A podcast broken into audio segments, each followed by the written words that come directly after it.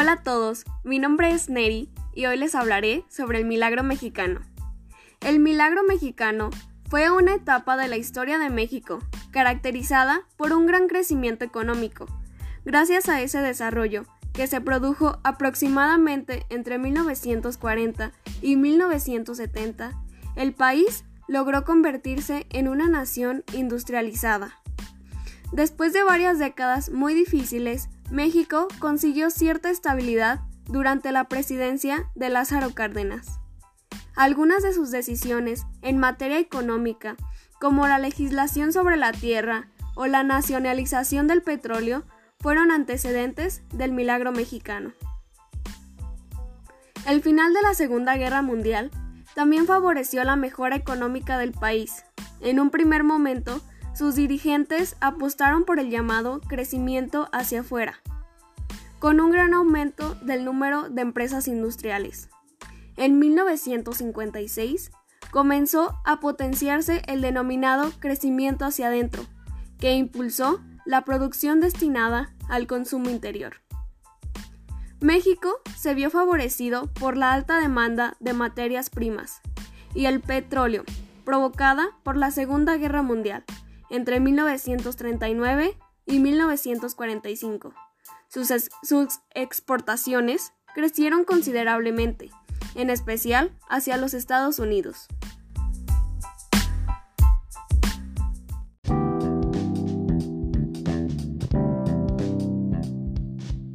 Los principales objetivos del periodo de desarrollo estabilizador fueron elevar el nivel de vida de la población, aumentar el Producto Interno Bruto y los ingresos del país, hacer que la economía fuera más diversa, potenciar la industrialización e impulsar el proteccionismo económico con el exterior, mientras liberalizaba el mercado interior.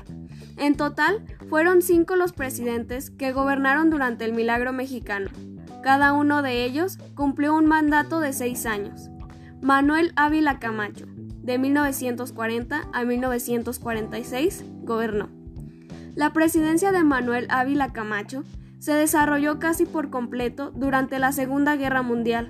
El gobernante supo aprovechar la necesidad de materias primas y de petróleo de los Estados Unidos para negociar acuerdos que cerraron viejas fricciones, entre ellas las provocadas por la nacionalización del petróleo, realizada por Cárdenas.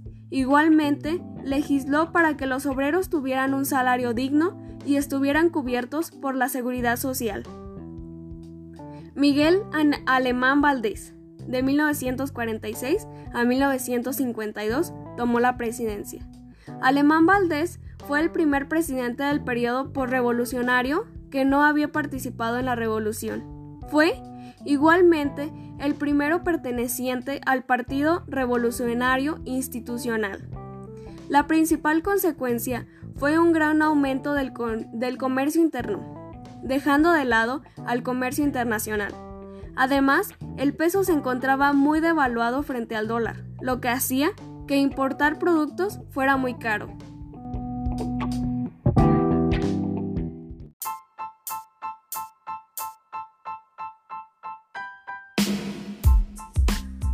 Adolfo Ruiz Cortines gobernó de 1952 a 1958. Ruiz Cortines intensificó la política nacionalista que había seguido su antecesor. Sin embargo, se produjo un gran aumento del precio de los alimentos y el gobierno fue incapaz de compensarlo. Esto trajo pronto un fuerte incremento de la inflación.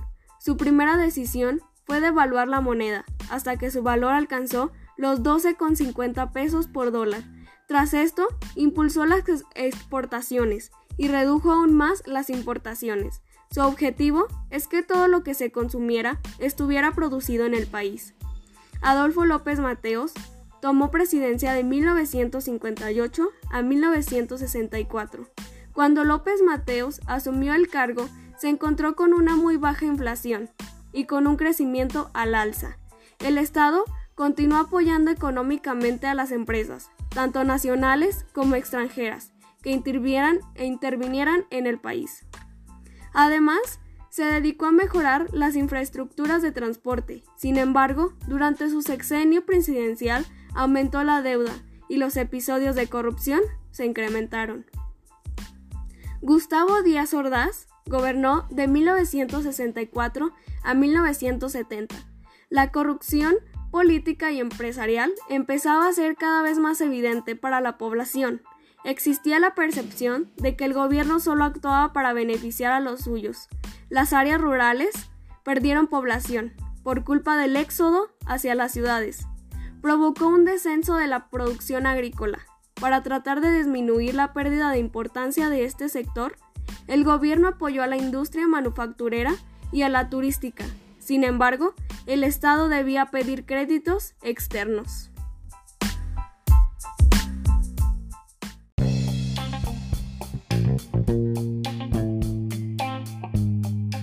Y llegamos a la parte donde fue el final del milagro mexicano. En 1970, México estaba pasando por una situación económica muy grave. La deuda acumulada provocó una gran crisis, agravada por el aumento de la cotización del dólar.